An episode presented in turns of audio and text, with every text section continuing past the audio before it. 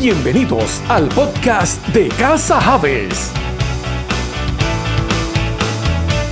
Y ahora con ustedes, el pastor Nixon Cruz Jr.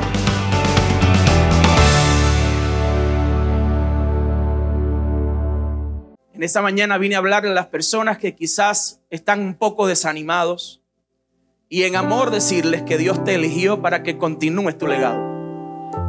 En amor decirte que Dios ha separado este tiempo para que tú continúes tu carrera, para que tú construyas lo que Él dijo que eras capaz de construir, para que tú sigas adelante y no las circunstancias de lo que está sucediendo, lo que sucedió, lo que sucederá, influyan en ti de tal manera que te detengan ese camino que Dios separó para ti. En esta mañana a hablar las personas que quizás están orando y sus oraciones no son contestadas. En esta mañana vine a hablarle a personas que quizás adoran en su cuarto y no sienten nada.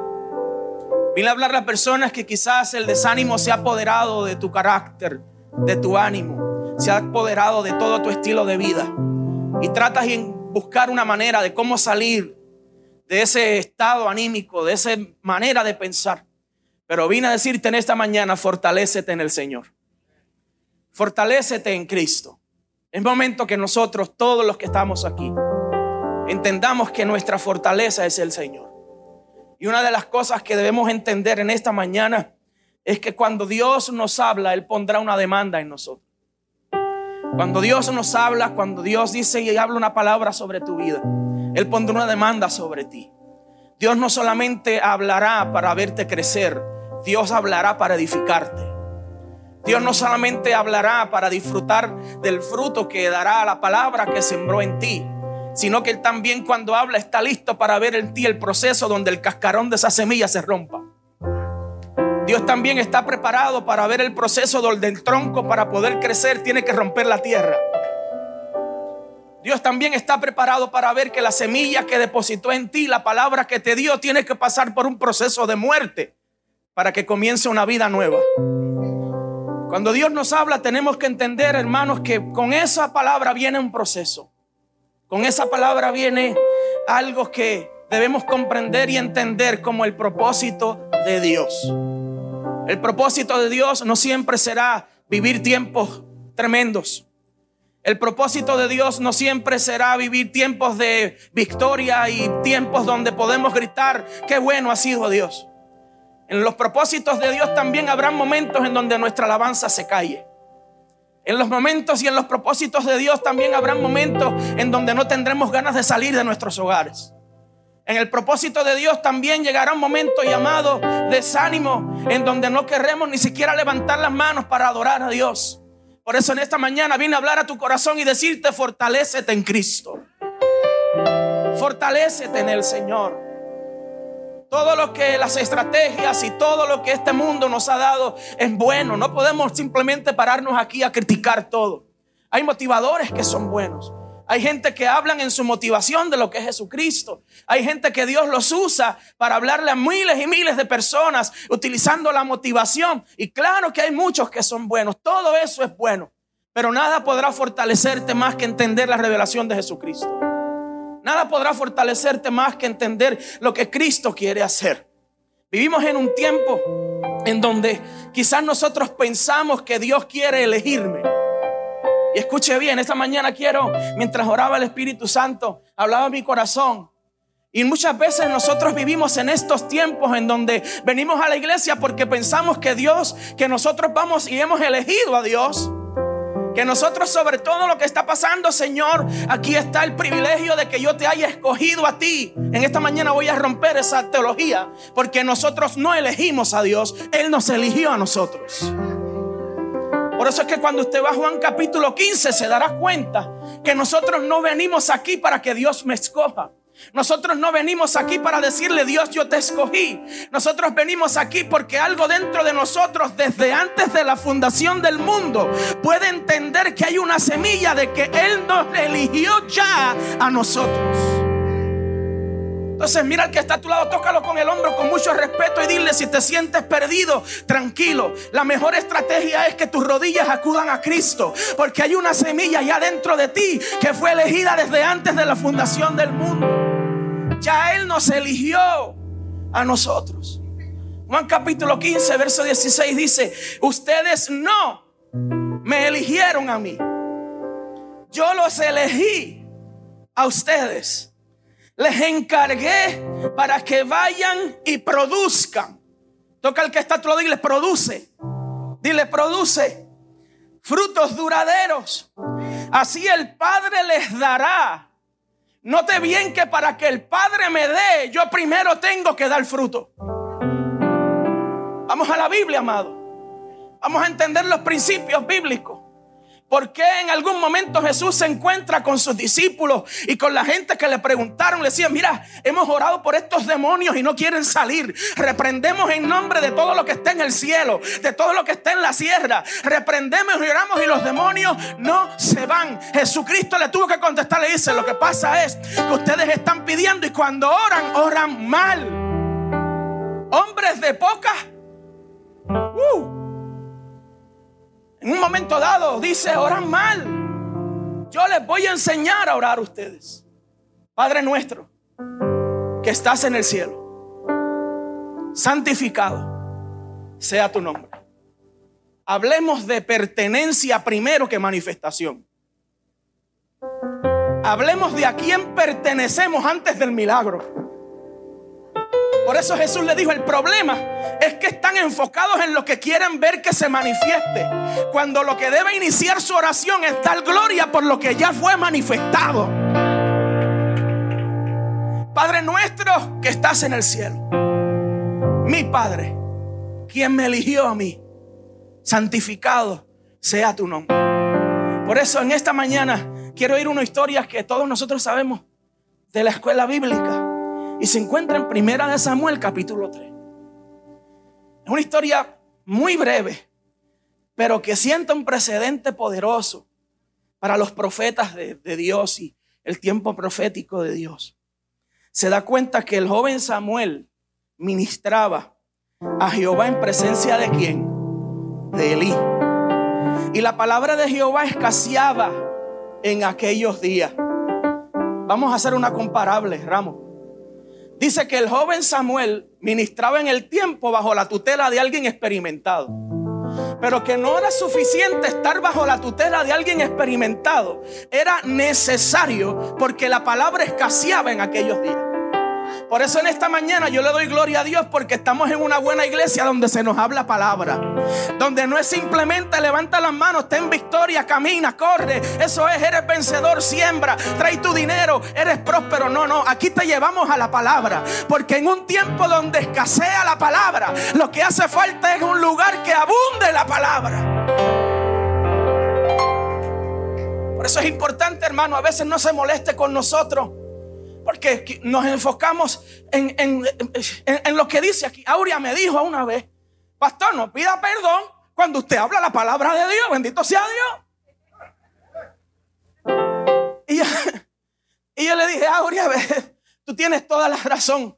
Y te pido disculpas, pero es que a veces como comunicador, como orador, tú dices cosas y miras los ojos de la gente. Y entonces nosotros tratamos de, déjame ver si yo puedo pasar un pañito por aquí a ver si la cosa, tú sabes. Pero Aurea me dijo en un momento, pastor, cuando usted hable lo que diga ahí, no pida perdón. Porque hay una generación, hay una generación de Samueles que están viviendo bajo la tutela de los Elí en un tiempo en donde escasea la palabra. Habrá Samuel en esta mañana, en este lugar. Toca al que está a tu lado y yo soy Samuel, yo soy una generación Samuel. Estoy siendo capacitado bajo la experiencia, bajo los élites de estos tiempos, en donde escasea la palabra. Pero mira lo que dice en aquellos días, no había visión con frecuencia. Uh, se parece algo a lo que estamos viviendo. Entonces vemos en estos tiempos naciones en donde escasea la visión. Naciones en donde sí estamos recibiendo dinero. Donde todos nosotros estamos dando gloria a Dios porque por ahí vienen los 1400. Y no me diga usted a mí que usted no le da gracias a Dios por eso. Los rojos, los azules, los verdes, los amarillos, los violetas. Todos nos unimos a dar gracias a Dios por los 1400. Ahora, pero usted se dará cuenta que en un tiempo donde escasea la visión, el único medio para sentirnos aceptados es vamos a darle chao. Porque no hay estrategias en donde dirijamos a un pueblo. Vamos a alimentarlos para que se mantengan entretenidos por cuatro años. Pero no hay dirección. Mira lo que dice, y aconteció un día que estando Elí acostado en su aposento, cuando yo que comenzaban a oscurecerse, cuando sus ojos comenzaban a oscurecerse de modo que no podía ver, Samuel estaba durmiendo en el templo de Jehová, donde estaba el arca de Dios. Ahora, ¿qué Samuel hacía? Vamos a romper la teología religiosa aquí de poder y fuego. ¿Qué Samuel hacía? Alguien que me conteste, ¿qué dice ahí? Él estaba orando. Estaba ayunando en el altar con fuego. Estaba durmiendo. Por eso en esta mañana yo vengo a hablarle a las personas que quizás no se sienten listas para seguir la carrera. No te sientas mal. Porque hubo quienes te precedieron a ti. Hubo quienes hicieron cosas grandes para Dios que en un momento dado estaban durmiendo también. En un momento dado también estaban descansando. Pero yo he venido a decirte hoy que en este año Jesús te va a levantar. Alguien lo recibe, alguien lo cree. En este año Dios va a levantarte de tu estado de, descanso, de tu estado de quedarte quieto, de tu estado de quizás no tengo ganas de hacer nada. Hay una voz que va a venir de lo alto, hay algo que va a llegar y va a comenzar a hablarte, va a comenzar a levantarte. Sí, porque... Eh, y hablo ahora en este caso con mi papá, que ayer estaba sentado con él ahí en su casa. Y sabe algo, pastor, es que no podemos volvernos tan adictos a la carrera que nos olvidemos que hay gente que a veces necesita que los enseñemos a ponerse los zapatos. Hay gente que a veces necesita que los entrenemos para que aprendan a ver cómo es que se corre la carrera. Por eso nos habla de un hombre que dormía aún estando en el al, lado del arca de Dios. El arca habla de poder. El arca habla de presencia. Usted quizás está en este momento sintiéndose cansado o sintiendo que no tiene ganas de querer correr, pero aún así está en el lugar donde está el arca de Dios. Escucha bien. Y dice, y antes de que la lámpara de Dios fuese apagada, Jehová llamó a Samuel y él le respondió, heme aquí. Y corriendo luego a, Elí, dijo, heme aquí, ¿para qué me llamaste? Y Elí le dijo, yo no he llamado, vuelve y acuéstate. Entonces, y él se volvió y se acostó. Y Jehová volvió a llamar otra vez a Samuel. Y levantándose Samuel, vino a Elí y dijo, heme aquí, ¿para qué me has llamado? Y él dijo, hijo mío, yo no he llamado. Vuelve y acuéstate. Y Samuel no había conocido aún a Jehová, ni la palabra de Jehová le había sido revelada. Jehová pues llamó la tercera vez a Samuel. Y él se levantó y vino a él y dijo, Heme aquí, ¿para qué me has llamado? Entonces entendió Elí que Jehová llamaba al joven. Y dijo Elí a Samuel, ve y acuéstate. Y si te llamare, dirás, habla Jehová porque tu siervo, su siervo oye. Así fue Samuel, se acostó y en su lugar y vino Jehová y se paró. Oh my God. La diferencia de todo lo que estamos leyendo aquí, que a través de los años hemos leído, es que vemos dos veces cuando Jehová simplemente llama. Pero hay una tercera vez cuando Jehová se pone de pie. Hay dos veces cuando Jehová despierta tus sentidos. Pero hay una tercera vez que Jehová se pone de pie y dice, ahora estás listo para escuchar lo que tengo para... El año 2021 es el año donde Dios se pondrá de pie en su trono. Yo no sé si usted lo recibe, pero yo esta madrugada lo recibí.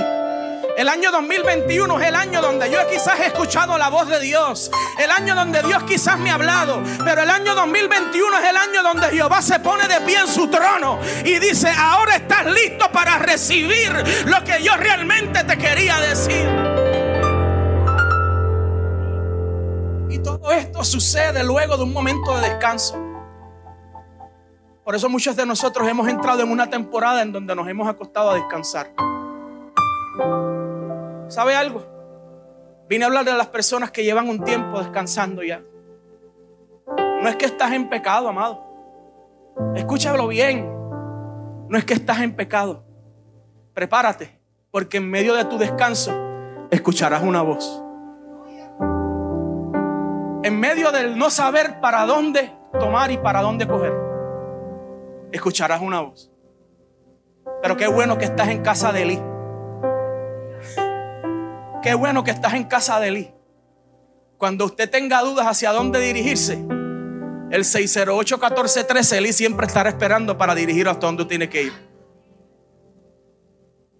Cuando usted no sepa hacia dónde tomar, el problema está en que cuando te habla esa voz que no sabes para dónde coger, llamas a la persona incorrecta. Entonces, Dios está listo para mucha gente en esta mañana para ponerse de pie. Jehová está listo para pararse en su trono. Porque ya has escuchado su voz. Y en esta mañana oraba y el Espíritu Santo me hablaba. Tenemos una situación. Y es que tenemos mucha gente esperando que Dios hable para que me conteste. Pero hay muy pocos esperando que Dios hable para decirme aquí. Dios no siempre te va a hablar para satisfacer tu necesidad. Dios está buscando gente en este tiempo que cuando escuche su voz diga, primero que me bendigas a mí, heme aquí, aquí estoy. Dime que el siervo escucha. Pastor, pero es que es tan lindo cuando Dios me contesta una petición. Es tan lindo y lo que me tiene aquí en esta mañana sirviendo a Dios es porque yo le oré y Dios me sanó. Y si no te hubiera sanado,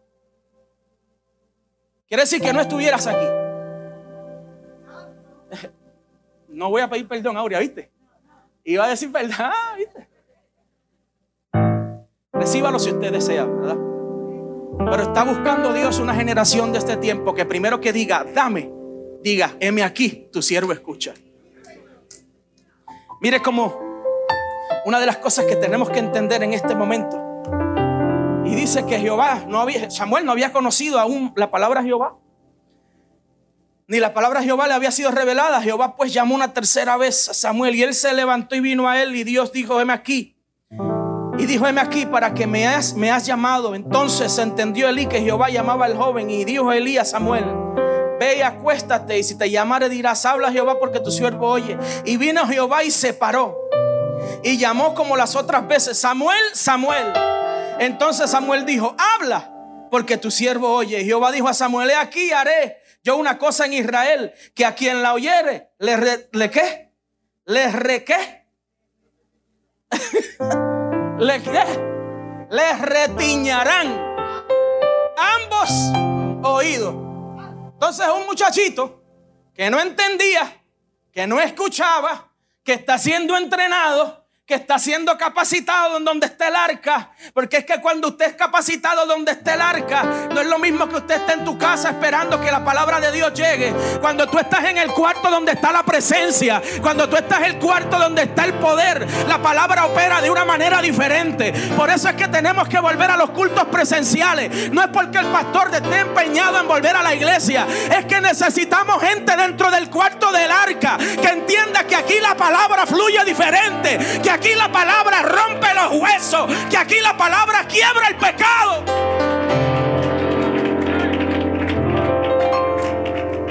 Por eso escuchaba, wow, qué presencia de Dios. Por eso escuchaba el pastor Billy Graham decir, Eliseo no levantó muerto porque simplemente era bonito. Eliseo levantó muerto porque tenía la presencia de Dios.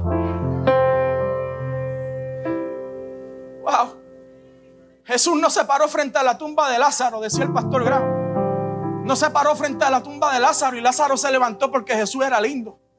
Era que Jesús había sido capacitado en el lugar de presencia. Brother, Queremos ver milagros. Usted quiere que cuando usted ponga la mano, el enfermo se sane. Tiene que venir al cuarto donde está la presencia. Porque aquí la palabra fluye diferente. Ah, no, pastor, usted está diciendo que si yo me quedo en mi casa, Dios no me va a hablar. No, Dios habla donde quiera. Dios te habla en Plaza del Sol. Dios te habla en Olive Garden comiéndote una pasta con camarones y pollo. Habla Jehová, tu siervo oye. Dios te habla donde tú quieras. Ahora, note que hubo dos veces en donde se le habló a este muchacho.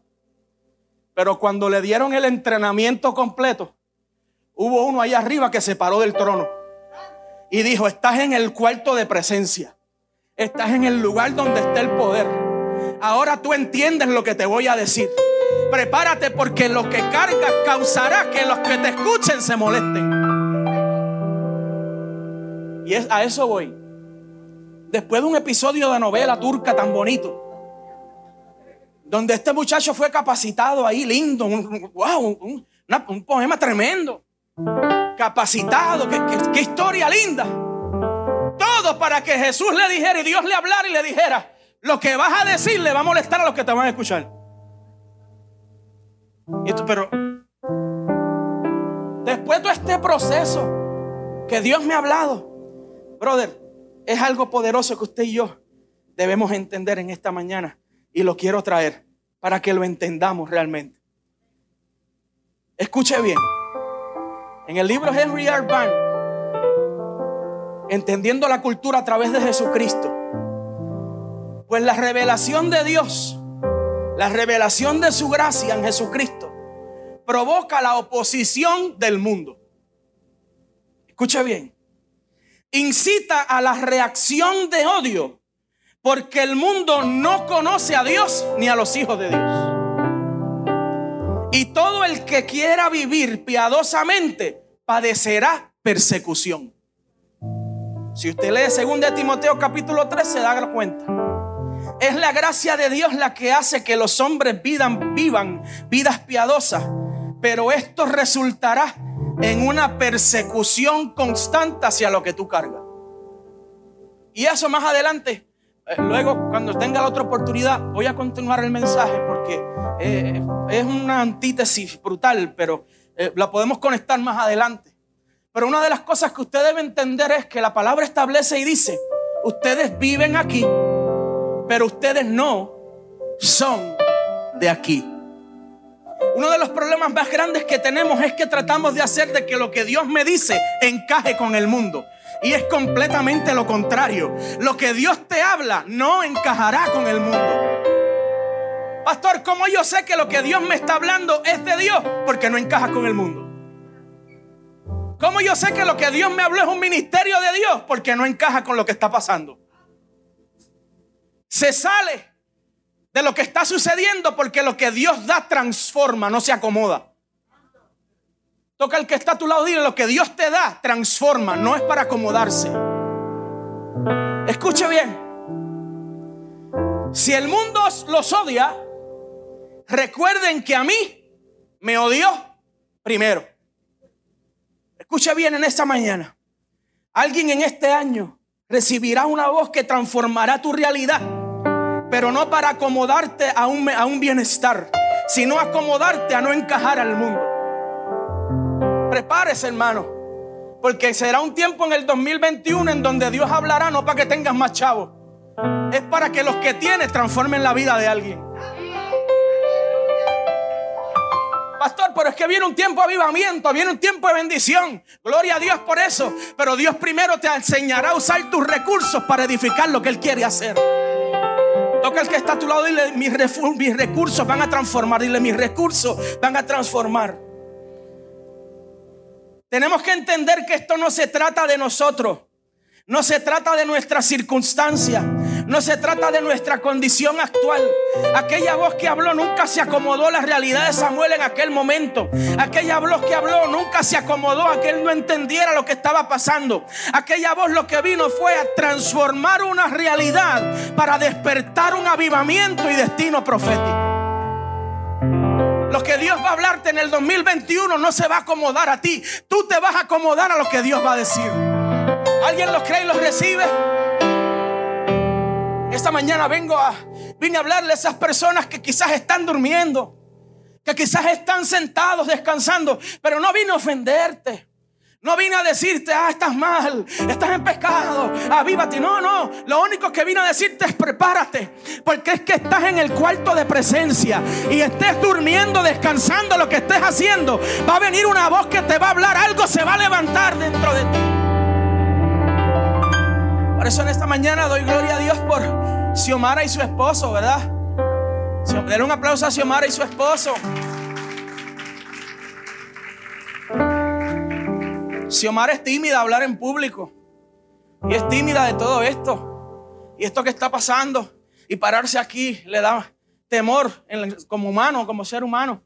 Su esposo recién convertido aquí en la casa del Señor pero ella está dando clases conmigo en el discipulado. ¿verdad? Somos compañeros, somos maestros en la clase de discipulado. Ya hoy está aquí ministrando, hablando de lo que es la siembra. Pronto la veremos predicando, profetizando. Algo es que Dios está, Dios está levantando a aquellos que quizás no es porque estaban mal, sino porque necesitaban ser capacitados en un tiempo en donde se acercaran a Elí. Elí le dijera, cuando te hablo otra vez, dile, aleluya, yo no sé si usted lo recibe. Pero yo te estoy profetizando en esta mañana a ti. Cuando salgas de aquí y la voz que te está hablando en la madrugada vuelva a hablarte, tú le vas a decir, heme aquí Jehová, que tu... Brother, algo va a reventar en esta mañana. Algo, algo, algo Dios está haciendo maravilloso. Servimos a un Dios que piensa y opera generacionalmente. Por eso cuando le habla a Samuel le dice, prepárate, porque lo que te he dado y lo que te he hablado no es para ti, es para otro. Por eso cuando usted escucha el mensaje de la profeta Jesse el domingo pasado, no se enfocó en el ahora. Se enfocó en los que estamos listos en la posición para pasar el batón.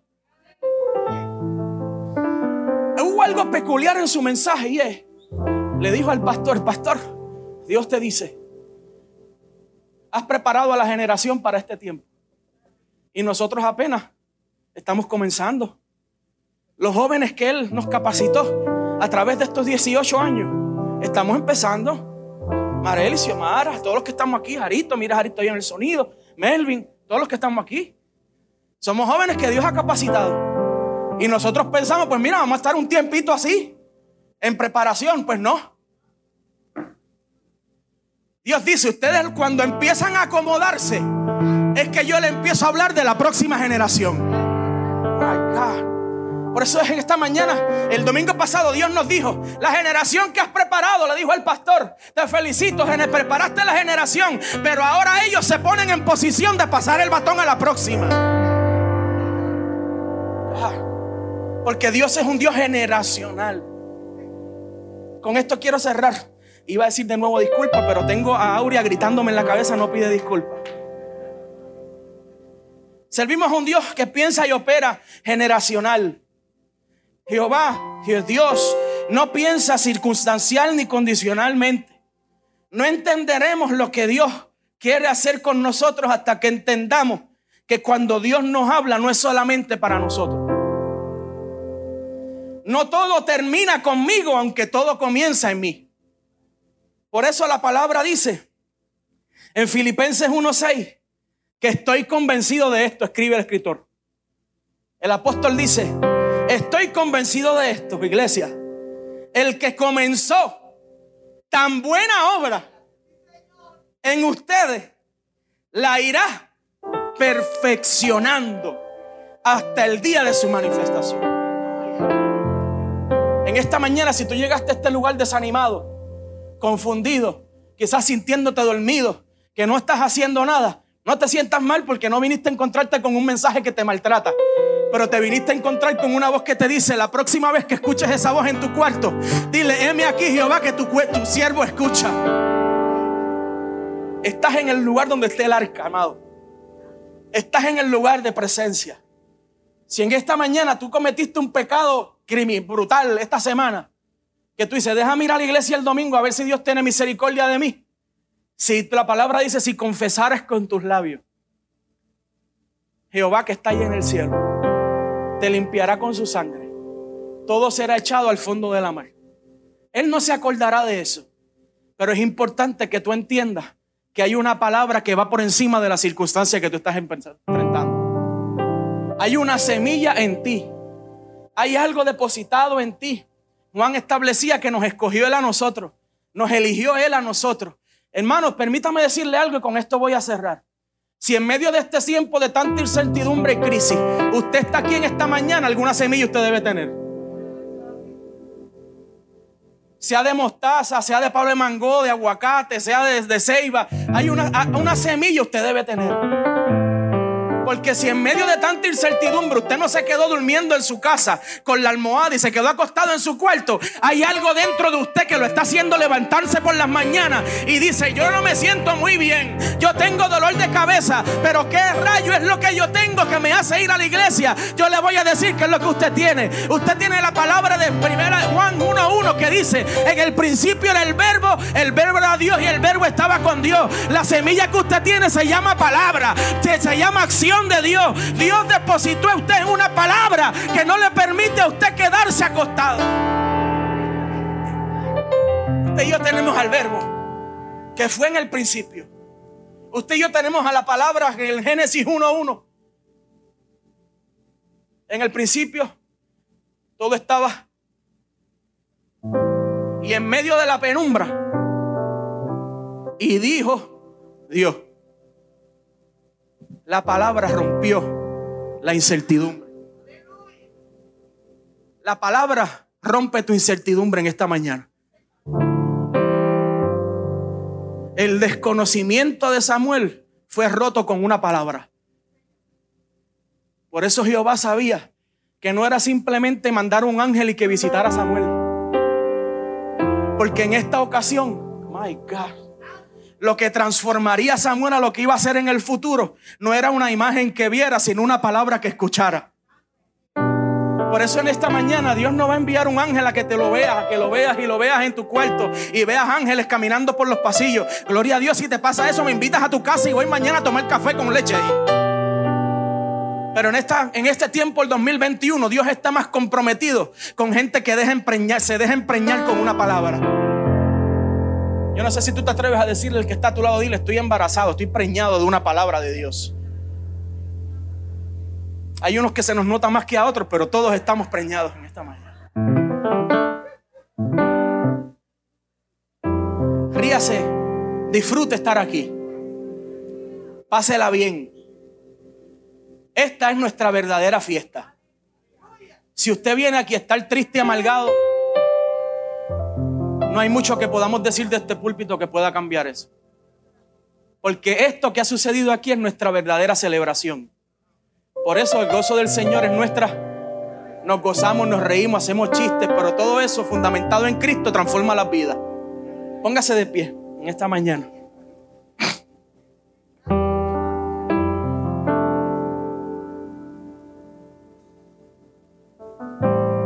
Hay una palabra que rompe tu silencio en esta mañana. Hay una palabra que rompe tu incertidumbre en esta mañana. Y vine a hablarle a esas personas que se sienten perdidos, que han estado durmiendo.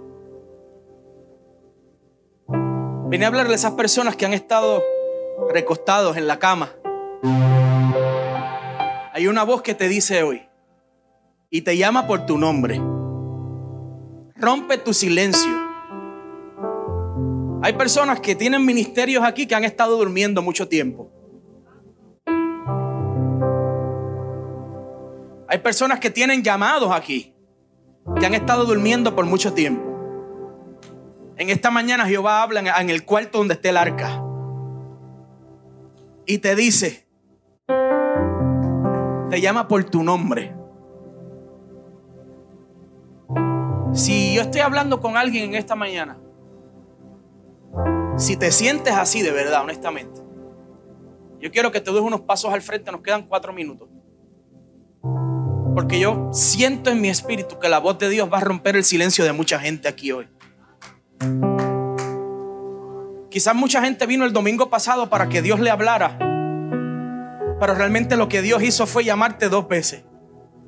En esta mañana es la tercera donde Jehová se pone de pie y dice, ahora estás listo. Por eso no pasaste el domingo pasado, trataste de pasar y no te atreviste. Pero es que estabas en tu segunda llamada. Hoy es la tercera llamada para alguien aquí. Si estoy hablando contigo, no vamos a insistir mucho. Simplemente da unos pasos al frente y queremos orar por ti. Yo cumplo con mi responsabilidad de hacer lo que el Espíritu Santo me habla. Gracias por tu sintonía. Suscríbete a este podcast en tu plataforma favorita y síguenos en las redes sociales como Casa Harvest. Hasta la próxima.